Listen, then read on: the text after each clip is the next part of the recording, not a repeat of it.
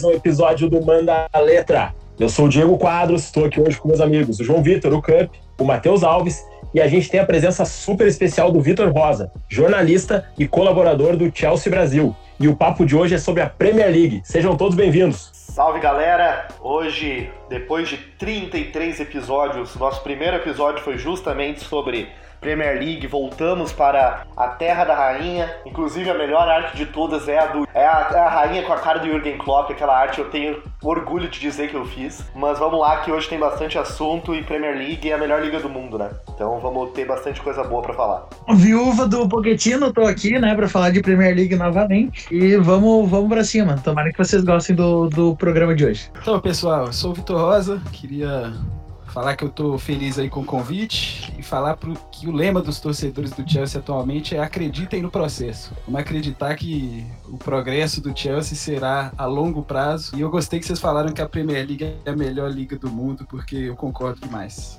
Então eu vou aproveitar aí o gancho do, do Vitor, que ele falou do, do, processo, e eu quero saber qual é a expectativa tua como o torcedor aí do, do Chelsea para essa, essa temporada 2021. A gente sabe que o Chelsea se reforçou muito para essa temporada e com muitos reforços tem muita expectativa, né? Eu queria saber como é que tá a tua visão do time, o que o time mostrou até o momento e qual é a expectativa pro, pro restante da, da temporada, nas competições que o Chelsea tem pela frente. Então, Diego, essa frase, acreditem no processo, ela vem desde a temporada passada, quando falo de Chelsea, porque ela começou da pior forma possível. Maurício Sarri, que vinha sendo treinador na temporada anterior, recebeu um convite para ir treinar a Juventus, o melhor time da Itália, que é o país dele, era a chance dele ganhar o primeiro campeonato nacional lá na Itália. Então ele saiu do Chelsea. O Chelsea ainda recebeu uma punição da FIFA sem poder contratar uma temporada. Na verdade, antes eram duas temporadas, mas a gente conseguiu reverter para uma. E o Eden Hazard ainda saiu, foi para o Real Madrid. Então o time perdeu o treinador, melhor jogador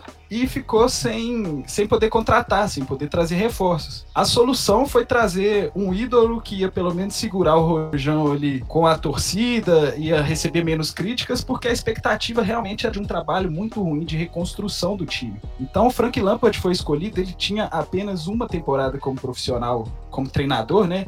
Tinha feito uma campanha no Derby County, mas nem conseguiu acesso, chegou aí para os playoffs, foi uma campanha considerada boa do Lampard, mas é, você nunca vai imaginar que Chelsea vai trazer um treinador com um ano de experiência e que ainda não conseguiu completar a missão que tinha sido dada para ele, né? Quando ele chegou sem poder contratar e ainda perdendo alguns jogadores, vale lembrar que o ataque do Chelsea era composto por Morata, Higuaín e o Giroud, mas nenhum deles, de forma alguma, seria convincente o suficiente para falar não, agora o Chelsea tem como montar um time forte porque tem essas opções aí ofensivas, ainda mais perdendo o Hazard, tinha a situação do William e do Pedro que estavam mais velhos, não sabia se ficava ou se saía, enfim, o cenário estava muito complicado e a saída do Lampard foi trazer jogadores que o Chelsea tinham emprestados em outras equipes, e daí vem a frase acreditem no processo.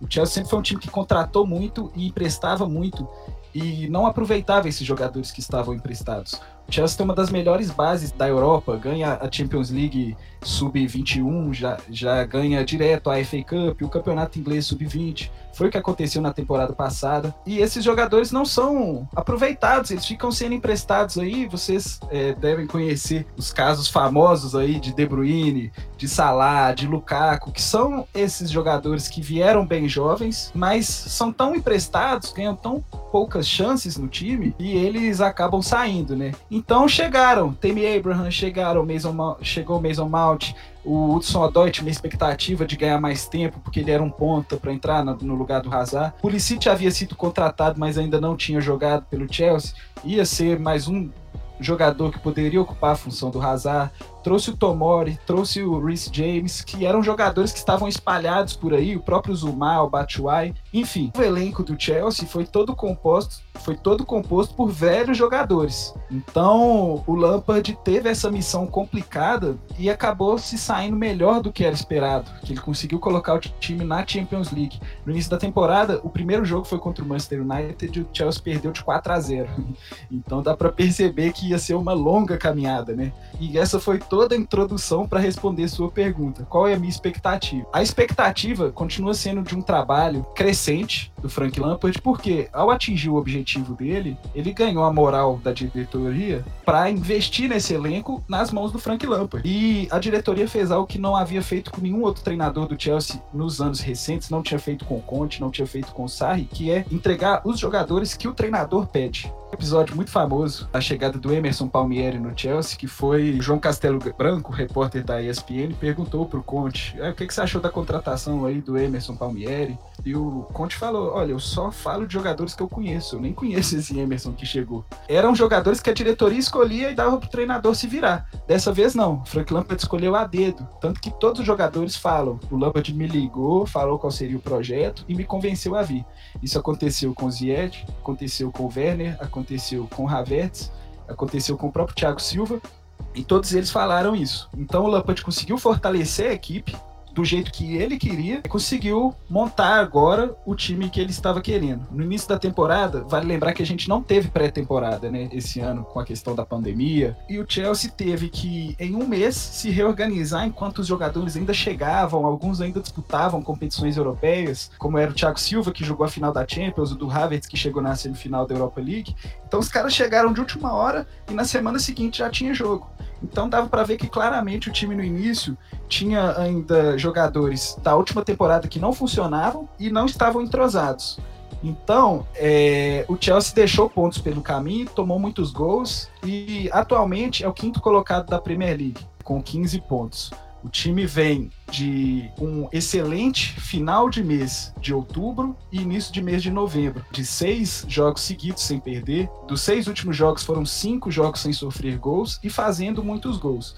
É, o Chelsea vem de duas vitórias na Premier League e vem de vitórias na Champions League com um time cada vez mais entrosado e embalando. A expectativa é a melhor possível, apesar do acreditem no processo, de, de acreditar que talvez ainda não seja nessa temporada, que o time é muito jovem, pode ser que seja um time para daqui uma ou duas temporadas ainda. É, o fato dessa Premier League estar diferente do que vinha sendo nos últimos anos, dá esperança pro torcedor do Chelsea. Porque o Liverpool era aquele bicho papão que vencia tudo, o Liverpool não perdia, assim como o Manchester City. E nessa temporada os dois já perderam, o Liverpool ainda tomou uma, uma goleada histórica do Aston Villa, o Manchester City é o atual décimo colocado.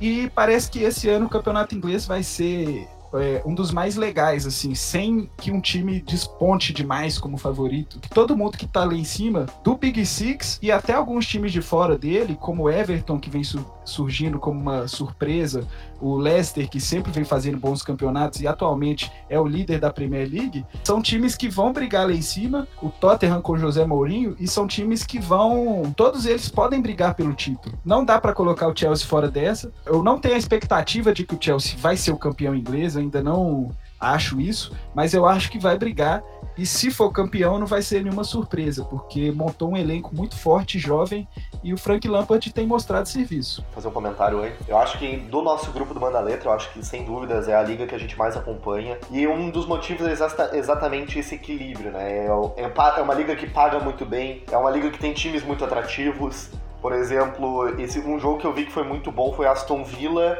e Leeds. Foi um ótimo jogo. Uh, Wolverhampton e Leicester foi outro ótimo jogo. Então a gente, tá, a gente vê que não é só o Big Six. Para quem não conhece o Big Six, são os seis maiores clubes da, da Inglaterra e estão jogando bem, né? A gente vê times pequenos, times menores com ótimas campanhas.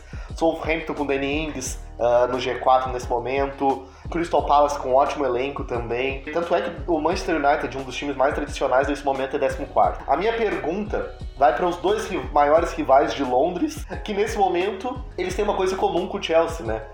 Tottenham, por exemplo, do ótimo ataque do Son e do Kane, é treinado por nada mais nada menos que José Mourinho, que na minha opinião é o, tec, o melhor técnico da história do Chelsea. E do outro lado a gente tem o Arsenal, que o Arsenal nos últimos anos eles têm contratado jogadores exatamente do Chelsea. Exemplo, Davi Luiz. Nessa temporada, tu mencionou o William, né, que saiu do, do Chelsea, foi justamente para o lado vermelho de Londres. E até sondaram o próprio Jorginho, né? Então, já teve uma história antiga com Ashley Cole, Galaz, outros jogadores fizeram esse, esse percurso também. E a minha pergunta seria essa: como é que tu vê principalmente os dois rivais de Londres aí, Tottenham e Arsenal pra disputa, né? O Arsenal treinado por Mikel Arteta, que sempre acompanhou o trabalho de Guardiola, e o Tottenham de José Mourinho. É, eu concordo demais que a Premier League tenha esses ótimos jogos mesmo se você parar para assistir talvez um Crystal Palace contra Newcastle numa manhã de domingo, você pode ter certeza que vai ser um jogo legal, vai ser um jogo emocionante, porque é um time que as cotas de TV são muito bem distribuídas, então os times conseguem ter dinheiro para fazer boas contratações e montar times fortes. Então deixa o campeonato muito equilibrado e mesmo os grandes favoritos não têm facilidade contra times que brigam lá embaixo. Vide mais uma vez o Liverpool contra Aston Villa, que foi um time que lutou até a última rodada temporada para não cair na última temporada. O Aston Villa nessa temporada fez ótimas contratações, atualmente está em sexto e conseguiu meter sete no livro. Não dá para falar que qualquer tipo de jogo tá ganho, não dá para contar com nenhuma vitória. Sobre os rivais, eu sou muito fã do José Mourinho, desde sempre. Você falou que ele é o maior técnico da história do Chelsea, eu não tenho dúvida disso. Conseguiu conquistar três Premier League e eu, eu acho ele além de bom treinador, eu gosto muito do personagem dele, do jeito que ele blinda os jogadores, do jeito que ele trata a imprensa, do jeito que ele é ácido nos comentários. E ele é um treinador muito competente. Muita gente tem birra pelo estilo de jogo dele, que ele preza pela vitória a todo custo, mesmo que para isso você tenha que estacionar um ônibus lá atrás, como brincavam muitos na última passagem dele pelo Chelsea. Mas ele tem uma característica muito marcante, que é o seguinte: depois da passagem dele pelo Chelsea, ele seguiu um padrão de, na primeira temporada, ele não conseguir grandes coisas com o time. Ele começa a arrumar a casinha, começa a mandar alguns jogadores embora, trazer alguns jogadores que ele confia. E na segunda temporada ele começa a apresentar resultado e ele sempre consegue um troféu. O Tottenham é um time que há muito tempo não ganha um troféu. inclusive, o Tottenham nunca ganhou a Premier League. Depois do formato de 95, quando virou Premier League, o Tottenham nunca ganhou. Eu sou torcedor do Tottenham. Então Tottenham precisa de, de um título e por isso que trouxe o José Mourinho, porque ele é a garantia de que ele é praticamente uma garantia de que alguma tacinha ele vai beliscar, porque ele é muito competente nisso. O Tottenham esse ano investiu também, fez boas contratações. Um candidato a título sim, atualmente está na segunda colocação da Premier League. Tem um time competente a ponto de conseguir o gol no último lance, como foi o gol do Harry Kane na partida contra o West Bromwich que garantiu 1 a 0 fora de casa. E isso vai se repetir algumas vezes, porque é, é bem parte da, da estratégia do José Mourinho. Montou um time forte, montou um time que marca muitos gols, que se defende bem, e ele é também um dos candidatos a título da Premier League, e eu acredito, né, aí é mãe de Ná, aí é palpite meu, eu acredito que eles vão beliscar alguma copinha, seja a FA Cup ou seja a Copa da Liga, que é um caminho mais curto para ganhar uma taça, assim como o Mourinho fez com o Manchester United. Ele não conseguiu superar o Manchester City na campanha da Premier League, ficou em segundo lugar, mas ele conseguiu conquistar uma Copa doméstica e conseguiu conquistar a Europa League, que é uma Copa Europeia. Foi um trabalho que teve resultado, às vezes esperava mais da passagem dele no Manchester United, mas desde que o Sir Alex Ferguson saiu, o grande treinador vitorioso, o treinador que mais conseguiu troféus e conseguiu colocar o Manchester United na melhor colocação foi José Mourinho. Completando a saga do José Mourinho, normalmente a terceira temporada dele é, é de conflito. Foi assim na última passagem dele pelo Chelsea, foi assim no Manchester United. Começa a criar atritos bobos com o elenco, porque ele às vezes afasta os principais jogadores porque ele nota que os caras não estão entregando tudo do jeito que ele quer. E, e, eu acredito que essa temporada eles vêm forte sim, com um bom elenco que montaram com a chegada do Bale, do Reguilon. É, é um time forte já tem o Harry Kane e o Son, que são uma dupla aí que, que funcionam muito, né? O Kane já tem oito assistências na competição. O Son foi eleito o melhor jogador do mês de outubro porque fez mais gols e assistências do que jogou. Teve mais gols e assistências do que jogos no mês de outubro. Então é um time que tem boas referências lá na frente e contratou melhor para compor o elenco em uma temporada que vão ter muitos jogos num curto espaço. É necessário ter um elenco com peças de reposição e o Mourinho sabe rodar isso. Já o Arsenal é um time que novamente ele chega, até faz bons jogos, igual foi a última final contra o Chelsea e foi a final da Supercopa contra o Liverpool que eles venceram, mas é um time que perde muito ponto besta, né? Eles perderam recentemente de 3 a 0 em casa pro Aston Villa, mas perderam também jogos como para o Leicester, para o Manchester City, que são jogos mais difíceis, ou seja, é um time que tem muita dificuldade para ganhar dos grandes, consegue tropeçar em jogos menores. É um time que eu ainda não consigo falar que vai brigar pela Premier League, que vai brigar lá em cima, porque é um time muito inconstante. É, João, você falou dos jogadores que tiveram passagem pelo Chelsea, que estão indo para o Arsenal recentemente, né? Os dois últimos foram William e Davi Luiz, dois jogadores que, que, que dividiam muita opinião entre os torcedores do Chelsea, principalmente os torcedores brasileiros, por serem dois jogadores brasileiros, né? Davi Luiz muito marcado pelo 7 a 1 aquilo é uma sombra na carreira dele. Infelizmente, depois daquilo, todo lance ruim que o Davi Luiz tem viraliza muito, porque já tem aquela imagem de zagueiro trapalhão e ele realmente de vez em quando faz suas trapalhadas. Foi um jogador importantíssimo no Chelsea do Antônio Conte, isso depois do 7 a 1 no sistema que fortalecia ele, que era o 3-4-3, e é um sistema que o Arteta gosta muito de usar. Então é um sistema que fortalece o Davi Luiz e faz com que ele demonstre suas melhores qualidades, que é a do lançamento, do passe, e diminui a chance de erro, deixa ele mais protegido. E foi uma oportunidade para o Arsenal que contratou um zagueiro que já está acostumado com a Premier League, que já joga a Premier League há muito tempo, por apenas 8 milhões de euros. É, o mesmo vale para o William, que foi um jogador que também dividia opiniões entre os torcedores do Chelsea, e, e, esse divide mesmo. Esse é um cara que tem gente que ama e tinha gente que não suportava mais ver o William com a camisa do Chelsea. Ele é um jogador que entrega ótimas partidas, mas que entrega partidas bastante apagadas. Eu gosto de ver comentários das torcidas depois dos jogos, principalmente no Twitter do William ou no Instagram dele, que o pessoal se alterna muito. Tem muita gente que elogia as atuações dele e muita gente que critica as atuações dele dentro de uma mesma partida. Ele, na sua estreia, ele deu duas assistências, jogou muito, mas depois disso ele não conseguiu entregar mais nada para a torcida do Arsenal, tanto que eu vejo que boa parte já pede para ele para o banco de reservas. Isso é claro acontece com, com muitos jogadores, mas no caso do William eu acho curioso que sempre foi assim no Chelsea e já está começando a ser na equipe do Arsenal. Então o, o Arteta ainda tem dificuldade para encontrar uma constância em um campeonato que é necessário é, você brigar realmente contra as grandes equipes e e conseguir vitórias, pelo menos de vez em quando, ganhar do, dos times grandes para engrenar, para ganhar confiança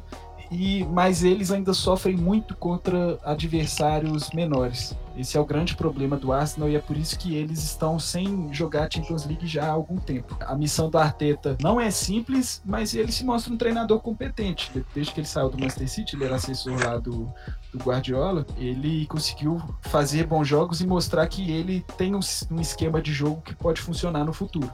Mas eu acredito que talvez a frase do, da torcida do Arsenal também possa ser parecida com a do Chelsea. Acredite no processo. O cara tá começando agora, vamos dar tempo para ele trabalhar e vamos ver se lá na frente a gente alguns bons frutos. Já que foi falado de Arsenal, Davi Luiz, eu gostaria de agradecer a diretoria do, do Arsenal que emprestou o Guendouzi pro Hertha Berlim e agora eu consigo assistir ao jogo e saber quem é o Davi Luiz no campo.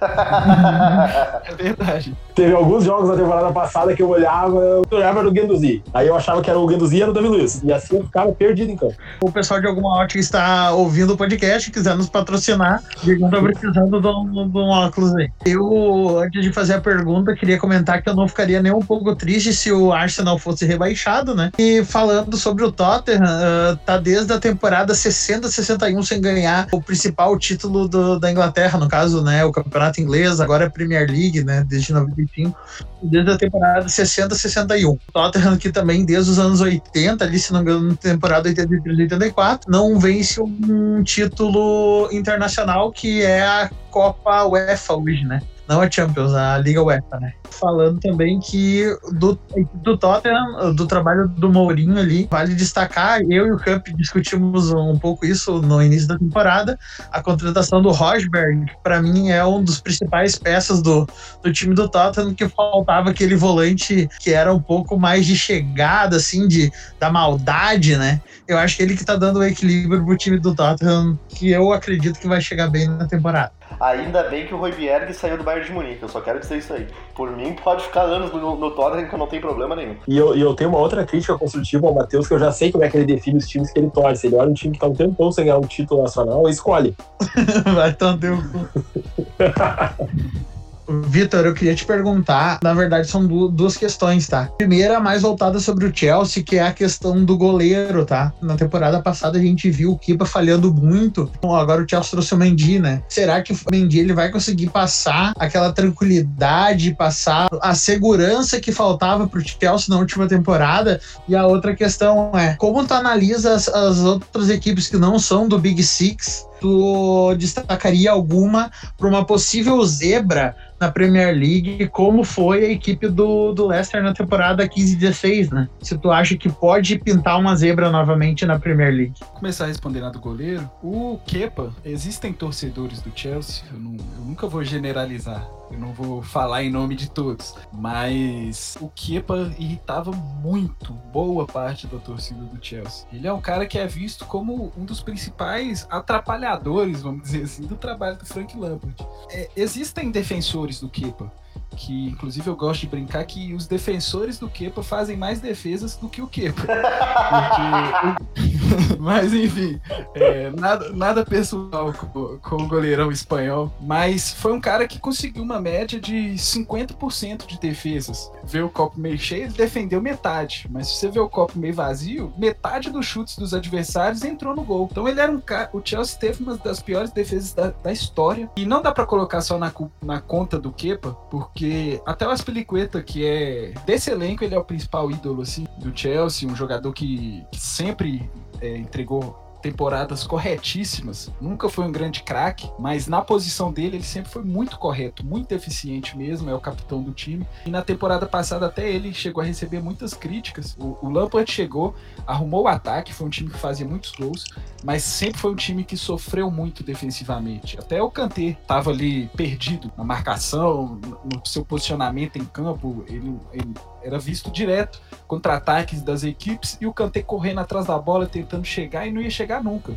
Mas em compensação, a gente vê que times menores, os goleiros costumam se destacar com algumas grandes defesas, porque a bola é chutada direto, de fora da área, de, de boas condições, e um bom goleiro consegue fazer algumas defesas. O Kepa não, o Kepa tomava todas, gol de fora da área, gol de falta, gol de cruzamento, bola cruzada na área ele tomava, bola chutada de perto ele tomava. Tanto é que a gente viu que com a chegada do Mendy, claro que isso é, foi acompanhado também pela chegada do Tyrell na lateral esquerda, era um dos grandes problemas do Chelsea, foi um cara que melhorou muito a defesa, só de colocar um lateral esquerdo bom que saiba marcar já melhorou, mas também a entrada do Thiago Silva, claramente, é um zagueiro que faz a diferença. O Mendy chegou quando esses caras começaram a se estabelecer na temporada. O Mendy tem resolvido até agora. Eu não acreditava tanto na contratação dele porque eu não conhecia. E quando eu fui conhecer, quando eu vi que o Chelsea estava atrás, eu fui em busca de alguns compilados dele jogando na França e ele parecia ser um cara que espalmava muita bola, que não, que não dava tanta segurança. Mas Peter Cech, que observou muito ele e bancou a contratação dele. Então, se Peter Cech falou que o cara é um bom goleiro, eu vou confiar. Tava no momento que o Chelsea contratou o Kepa, ele não fazia parte da, da comissão técnica do Chelsea ainda, então qualquer goleiro que ele indicar por enquanto eu vou confiar. Ele trouxe o Mendy e o Mendy já teve um impacto imediato, porque apesar da defesa estar correta, ele fez boas intervenções.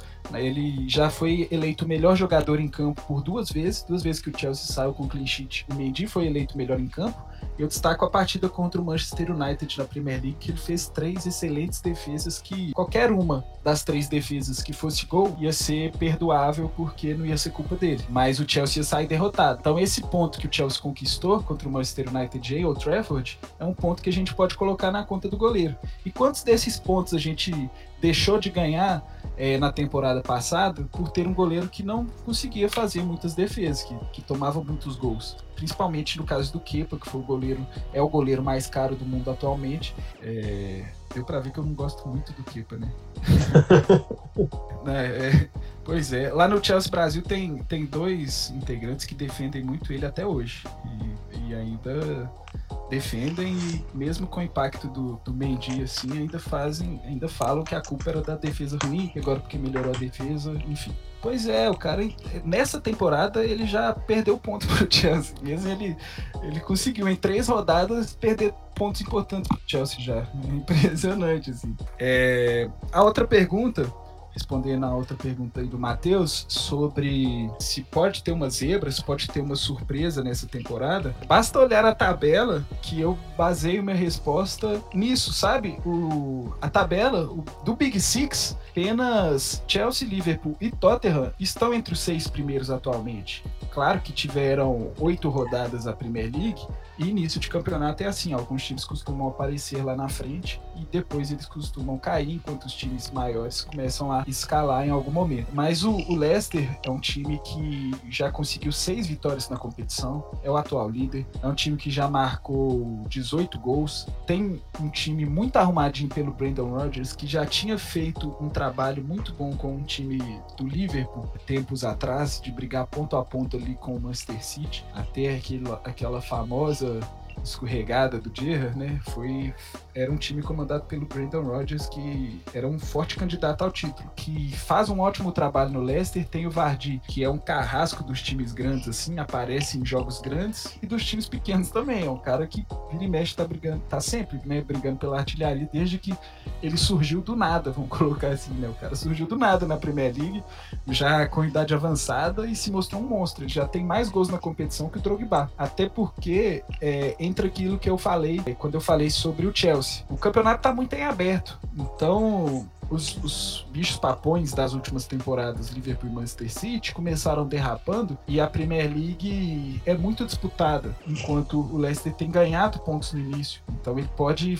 se manter. Eu não ficaria surpreso se o Leicester se mantesse lá no topo até o final da temporada. Na temporada passada já foi assim. O Southampton teve um início espantoso, assim, de competição, um início muito bom, atualmente na quarta colocação, dos últimos cinco jogos foram quatro vitórias e um empate, mas eles acabaram de perder o Danny Inks, que sofreu uma lesão e vai precisar fazer uma cirurgia, vai ficar um tempo fora, que é o principal jogador. Então, sem o Inks, que é o cara que não só faz gols, como dá as assistências, ele é o cara que cria no ataque, fica complicado para acreditar que o Southampton vai continuar brigando lá, lá na frente. Assim como Aston Villa, que fez uma campanha para não cair na temporada passada, muito difícil acreditar que nessa temporada os caras vão continuar brigando, brigando por um título ou alguma coisa do tipo. O Everton, 23 derrotas consecutivas, mas liderou o campeonato durante muito tempo. E tem um elenco interessante, né? Sob o comando do, do Carlo Ancelotti, que é um dos melhores treinadores que já passou pelo Chelsea, inclusive. É, ganhou a Premier League em 2010 com um time muito bem montado por ele, que era um, quase um 4-2-4, assim, o ataque era Maludá, Kalu, Drogba e Anelka, o volante do time era o Balak, do lado do Lampard, então era um time ofensivo muito bem montado, montou um 4-3-3 equilibrado com esse Everton, contando com o Ramos Rodrigues, com o Richarlison, Calvert-Lewin, que é o atacante, é, tem feito muitos gols.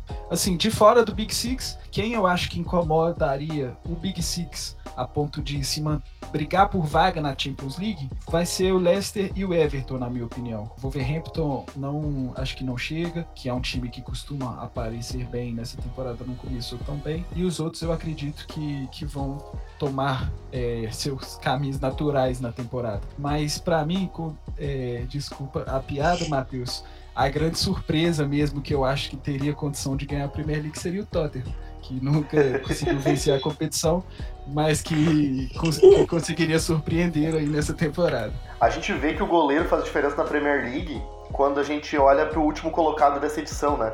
Foi justamente o time que surpreendeu todo mundo na temporada passada, que foi o Sheffield United, né? Um time que tinha uma boa defesa e tudo mais, nesse momento só tem um ponto em oito jogos. O goleiro quase foi pro Chelsea, né? O Dean Henderson até teve uma tratativa, o Chelsea tentou contratar e não contratou. Eu, se fosse o Chelsea, eu tentaria um outro goleiro. Eu acho que eu falei até no outro episódio que a gente falou de Premier League, que eu tentaria o Nick Pope.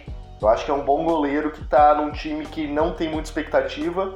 E é um goleiro de seleção inglesa, é um go... mas apesar de que o Mendy deu conta do recado. Eu, eu, sinto que a estratégia do Mendy aí é achismo meu, assim, de raciocinar, de acompanhar como é que o Chelsea costuma agir. Creio eu que o Mendy era um goleiro mais barato, o Chelsea pagou 22 milhões de euros nele, porque o Chelsea já tinha feito uma janela muito impactante, então precisava resolver a questão do goleiro, porque não dava para deixar o Kepa. Então o Chelsea foi atrás de um goleiro mais barato. O Chelsea tentou o Henderson, acredito que tenha tentado o Pope, é, pelo que eu conheço da diretoria, pelo menos sondado ali para ver o valor. É, e talvez na próxima temporada, com o Chelsea podendo gastar mais sem cair em questão de fair play da FIFA, é, poderia buscar talvez o Oblak, que seria o grande desejo da torcida do Chelsea, mas ele é um cara de 90 milhões, teria que investir pesado nele. Então, trazer um goleiro mais barato agora para na próxima investir mais pesado. Mas parece que o Mendy está saindo melhor do que o esperado, pelo menos nesse primeiro momento. O impacto dele é extremamente positivo e, e ele é um cara muito legal, o Mendy. Ele chegou, falou que ele quer acabar com, entre aspas, quer acabar com o preconceito de goleiros africanos na Premier League, porque é uma liga que, que não conta muito com goleiros africanos e a gente nunca teve, assim, historicamente, um grande goleiro africano eh, defendendo equipes grandes na Europa e o Mendy falou que ele quer abrir essa porta, ele quer ser o cara que, que vai desmistificar essa questão. Depois que ele falou isso, ele ganhou uma moral enorme comigo e eu torço demais para ele conseguir realizar esse sonho, até porque vai estar defendendo o Chelsea, então você está torcendo muito por ele.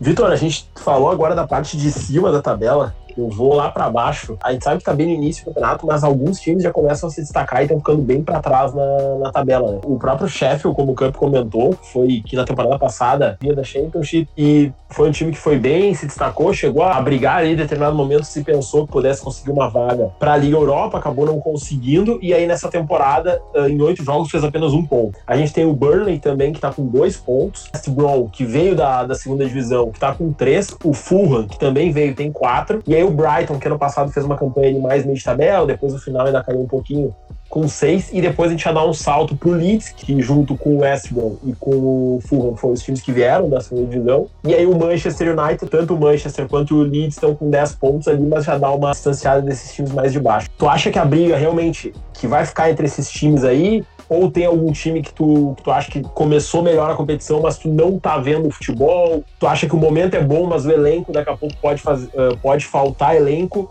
É a competição mais acirrada, e assim como a gente tem muitos times brigando lá na parte de cima, a gente sabe que acaba muitas vezes muitos times brigando na parte de baixo ali, e às vezes a definição é um, dois pontos, é o que faz a diferença entre o rebaixamento e a salvação, que foi o caso do, do próprio Aston Villa, como a gente já falou na temporada passada.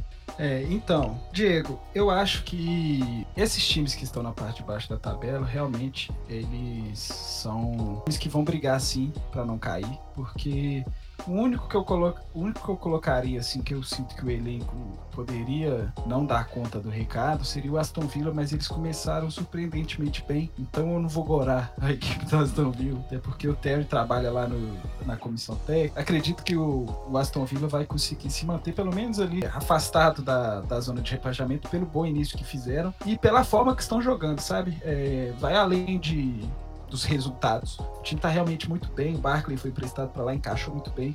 O Grealish tá na melhor fase da carreira, tá, tá, flutuando em campo. Você vê as partidas dele, inclusive teve um amistoso agora, Inglaterra e Irlanda, ele foi titular. O cara jogou muito, muita bola mesmo. Foi um dos grandes meios do campeonato inglês atualmente. Ainda contratou o Watkins pro ataque, que vem marcando gols, marcando gols em jogos importantes. Então, Aston Villa, eu acredito que foge dessa luta lá na parte de baixo da tabela. E eu queria um destaque, porque eu não acho que o Sheffield vai continuar brigando ali por muito tempo, não, viu? E, e meu argumento é o seguinte: o Chris Wilder é, ele é um excelente treinador, um treinador muito estrategista. Ele fez uma boa Premier League na temporada passada e ele é um cara inteligente para montar a equipe. E, e, eu acredito que o treinador é o diferencial com relação às outras equipes. Depois vou falar do Leeds também, que tem um treinador aí que o pessoal gosta muito, tem toda a magia, que é o Bielsa. Também acredito que por esse fator, por fazer jogos contra equipes grandes, jogos muito legais, muito cativantes, assim, Mas é um perigo, assim, o, o, jeito que o Leeds joga,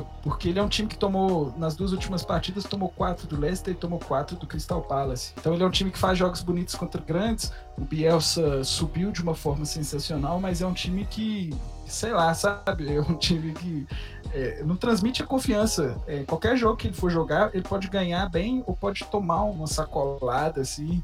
É um time que já tomou mais gols do que fez na temporada, tá em 15 e caindo, vem de derrotas, assim, tá com um saldo de gols negativo, apesar de que o treinador, assim, se destaca com relação aos demais. Mas voltando pro Sheffield, ele é um time que ainda não venceu na competição, mas em oito jogos, os caras já jogaram contra o Arsenal e perderam, jogaram contra o Liverpool e perderam, jogaram contra o Manchester City e perderam, e jogaram contra o Chelsea e perderam. Os outros quatro jogos que tiveram na temporada foram contra o Wolverhampton, é um bom time, né? Um time que briga do meio da tabela para cima, então é um adversário que era um jogo equilibrado, assim, era um dos grandes jogos da, da primeira rodada, mas perderam pro Wolverhampton é, perderam para essa sensação agora do Aston Villa, e isso porque um dos jogadores do Sheffield foi expulso, o jogo ficou 1x0 ali definido muito por causa dessa expulsão. Empataram, seu único ponto foi um empate contra o Esse sim um jogo que eles vacilaram, porque era um jogo que eles estavam jogando em casa. Foram jogos muito difíceis nesse início de tabela, sabe? pegaram quatro times do Big Six ali de cara e ainda pegaram o Wolverhampton.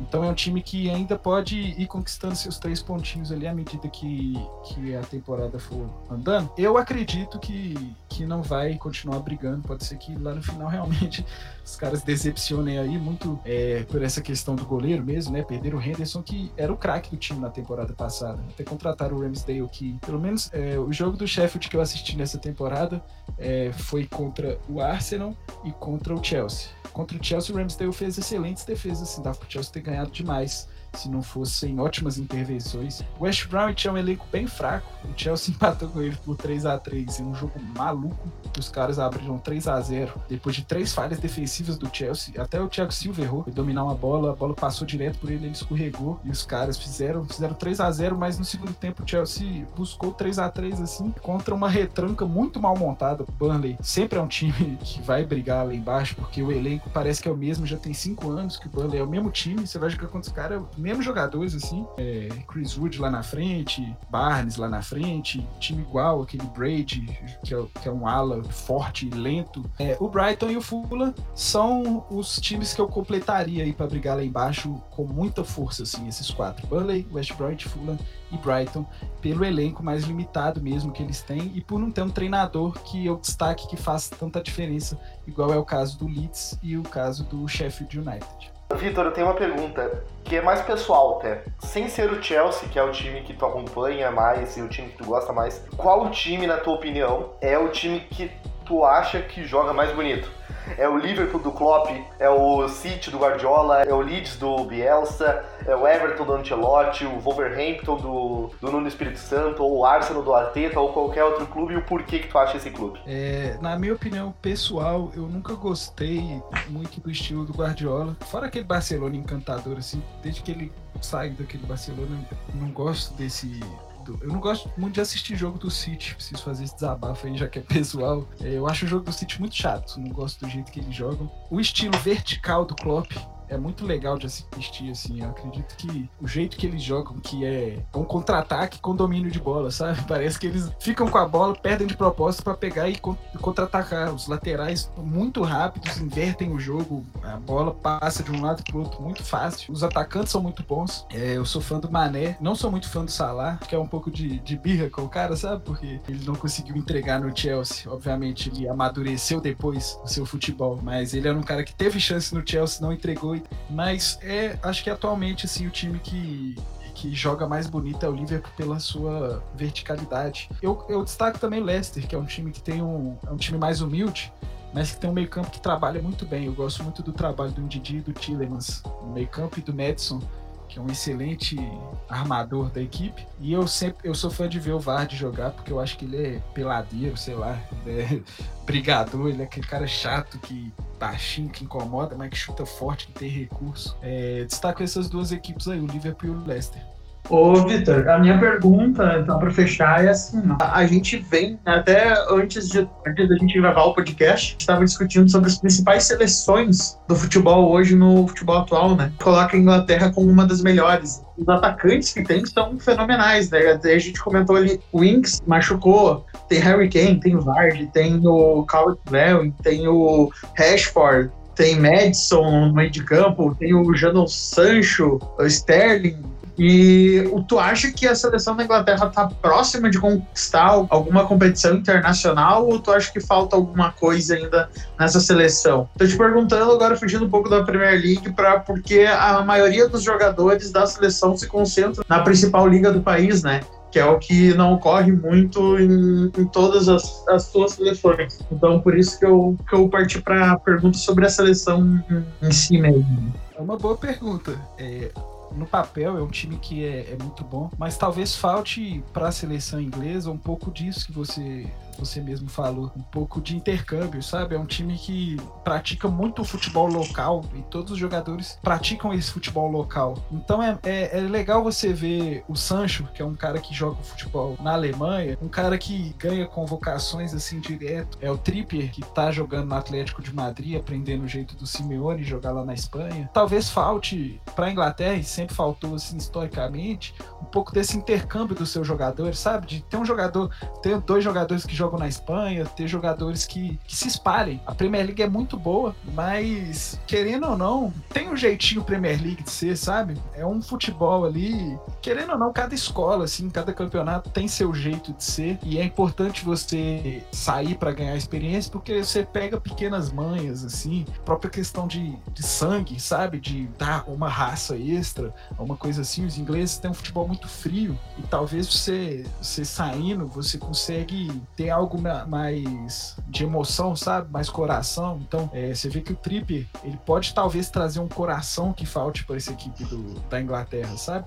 No papel, os caras são muito bons. E eu sou um cara que banho as competições de base, porque eu sou muito fã da categoria de base do Chelsea. Eu assistia jogos de Mason Mount contra Sancho no Manchester City, o Sodói contra o Foden, contra o Rashford, esses caras surgindo. É, então eu sempre tive um apreço por esses jogadores que são muito jovens e chegam na seleção inglesa porque a Premier League é um, é um caminho muito fácil para chegar na, na, na, seleção inglesa porque os caras estão assistindo aí sempre. Então você ganha um destaque na Premier League, você precisa, obviamente, não é fácil que qualquer jogador ruim chegue lá, mas você se destaca na Premier League, você ganha chances na seleção. Vide Madison, Grealish, o Calvert Lewin, que tem sido titular até nos amistosos, que o jogador consegue engrenar ali um bom mês na Premier League e é recompensado com uma vaga na seleção da Inglaterra. Então é uma equipe recheada de bons jogadores que tem opções e opções chegando e trocando sempre. Basta ver esses caras que você listou aí na pergunta. Mas é uma seleção que fica devendo em grandes competições e eu acredito que passa muito por isso. Os caras são acostumados a jogar Premier League e se monta uma seleção da Inglaterra e coloca na Premier League, os caras vão nadar de braçada, porque eles sabem jogar a competição da Premier League, mas talvez para campeonatos internacionais isso fique faltando. Então eu ainda acho que para a Inglaterra sonhar com uma Copa do Mundo, sonhar com uma competição, esses jogadores precisam sair um pouco mais da Premier League. E eu acredito que cada vez mais o caminho é oposto. Os jogadores ficam mais na Premier League, até com a questão do Brexit. Vai ser mais difícil trazer jogadores de fora, os jogadores locais vão ser mais valorizados. Enfim, acho que falta isso para a seleção inglesa. Foi sempre algo que eu pensei desde os times antigos, né? Você via que antigamente você pega a escalação clássica com Robinson, Gary Neville, Terry, é, Ferdinand, Ashley Cole, Lampard, Gerrard, David Beckham, Owen, Rooney e Joe Cole. Só o David Beckham jogava fora da Inglaterra. É uma seleção que precisa viajar um pouco mais, sabe? Jogadores na Bundesliga, como é o Sancho, mas também jogadores no Campeonato Italiano, que eu não consegui pensar em ninguém é, na Liga Espanhola, que eu só consegui pensar no Trippier, os atacantes não vão para lá, os, é, os meias não vão para lá, então fica um time muito Premier Leagueizado. Falou da base inglesa, a base inglesa ganhou tanto o Sub-20 quanto o Sub-17 em 2017, né? Agora tá começando a colher os frutos aí com Alexander Arnold, Rashford e todos os outros que tu já tinha mencionado. É, os caras estão fazendo um pouco do que a Alemanha fez para trazer esses talentos. E é uma equipe que vem. E as equipes inglesas vêm trabalhando muito forte a base, então por isso a seleção está sempre sendo bem abastecida. Eles passaram a dar mais valor para para cultivar esses jogadores e não só sair contratando. Desde que eles colocaram a regra de, de ter que ter os home grounds, jogadores que cresceram na Inglaterra, na base da Inglaterra, cada time precisa ter seis, se eu não me engano. O trabalho na base teve que ser mais forte e isso teve reflexo na seleção e pode ser que os frutos realmente sejam colhidos aí com, com a seleção principal. Então é isso, galera. Chegamos no final de mais um episódio do nosso podcast do Manda Letra. Lembrando, pedindo para vocês nos seguirem nas redes sociais, seguirem o podcast aqui. Tem o canal também no YouTube lá com vídeos muito legais, a gente sempre está atualizando duas vezes por semana, tanto o podcast quanto o canal do, do YouTube. Despeço dos meus amigos Cup, Matheus, e me despeço também do Vitor, nosso convidado, agradecendo novamente a presença. E Vitor, faz aí tua, faz tua propaganda, como é, que o, como é que o pessoal encontra o teu trabalho, como é que pessoal tem acesso aí ao teu material. Bom, é, agradecer demais o convite, Diego é, agradecer ao Matheus, ao João, foi, foram ótimas perguntas, foi um papo bem legal. Vocês me encontram em tudo que está relacionado ao Chelsea Brasil. Pode procurar Chelsea Brasil no YouTube, vocês vão achar. Tem o site www.chelseabrasil.com. Estamos no Instagram, Chelsea Brasil, no Twitter, Chelsea Brasil. Não tem o, E e o A no final, é só Chelsea Brasil no Twitter. Nós, aí, vocês encontrando isso, vocês vão me achar lá, porque no Twitter sou eu que tô, é, no YouTube eu tô produzindo vídeo, tem no Spotify também também. Nosso podcast chama Bluecast. Então o Chelsea Brasil tá espalhado por aí. Se vocês quiserem encontrar, tem muita gente boa trabalhando lá. Então fica aí o convite para vocês se quiserem acompanhar o. Desculpa de novo, Matheus. Se quiserem acompanhar o maior de Londres. tem que inventar isso aí. Até, até porque, vamos combinar, né? É quem tem uma Champions League, né, Matheus? Não, não vou discutir, não vou discutir isso. Obrigado, Diego. Cara, eu também queria agradecer. O Vitor veio com muita informação mesmo.